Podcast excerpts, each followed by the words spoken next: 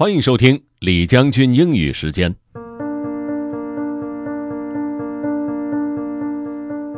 各位好，今天呢，我们来说说一篇关于互联网的消息。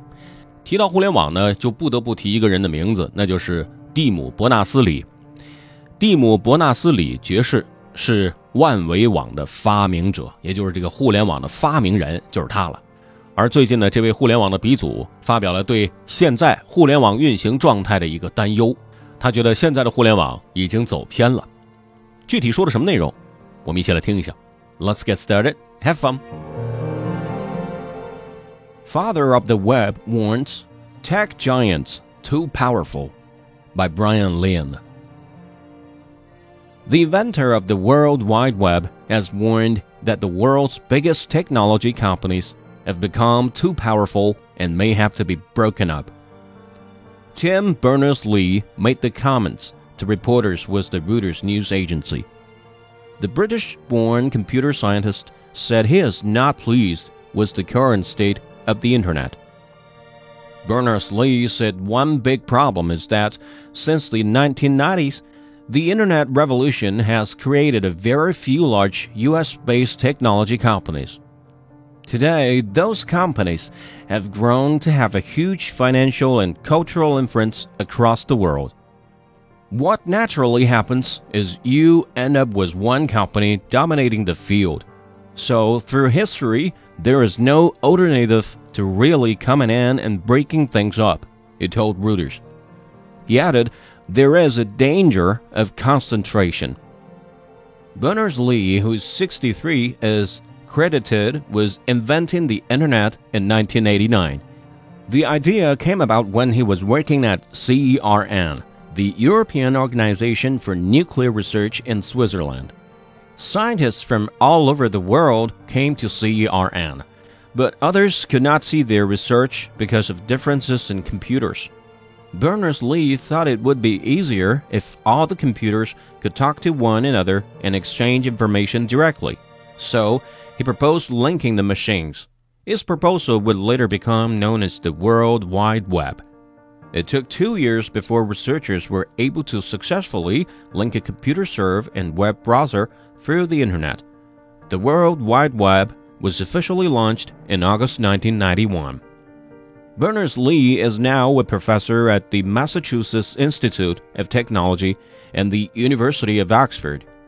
Even with his concerns about the technology industry, he does not think it would be a good thing for governments to act too quickly to try to split the companies up. Berners Lee said, Before breaking them up, we should see whether they're not just disrupted by a small player beating them out of the market, but by the market shifting, by the interest going somewhere else.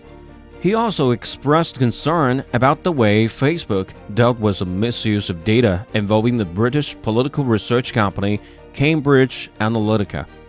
The incident led to the release of personal information involving about 87 million Facebook users. Berners Lee said the Cambridge Analytica situation demonstrated the possible dangers of putting so much information in the hands of so few companies. Such incidents, he said, are causing people to lose the feeling of individual empowerment.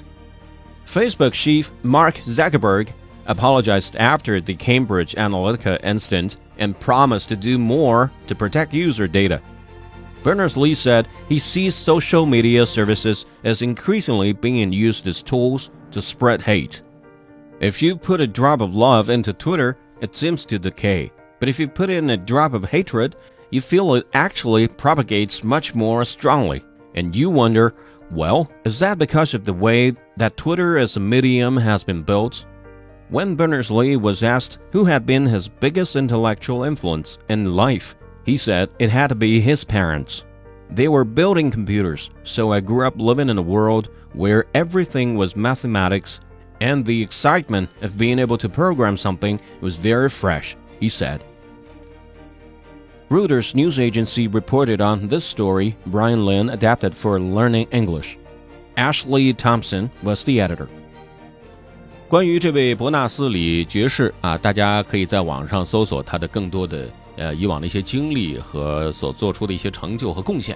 而我个人觉得，他所提出来的这个担忧，也确实是现在整个互联网行业掌握在手里的一把双刃剑，可能会给自己带来好处，也可能会伤害到自己。究竟互联网会何去何从？我们且行且珍惜吧。如果你想回听本期节目，可以关注重庆之声的微信公众号“重庆之声”，点击品牌进入李将军英语时间就可以了。另外呢，还可以在喜马拉雅 FM 上搜索“李将军”，就可以找到我了。OK，that's all for today. Thanks for listening. This is generally 李将军。下期节目见。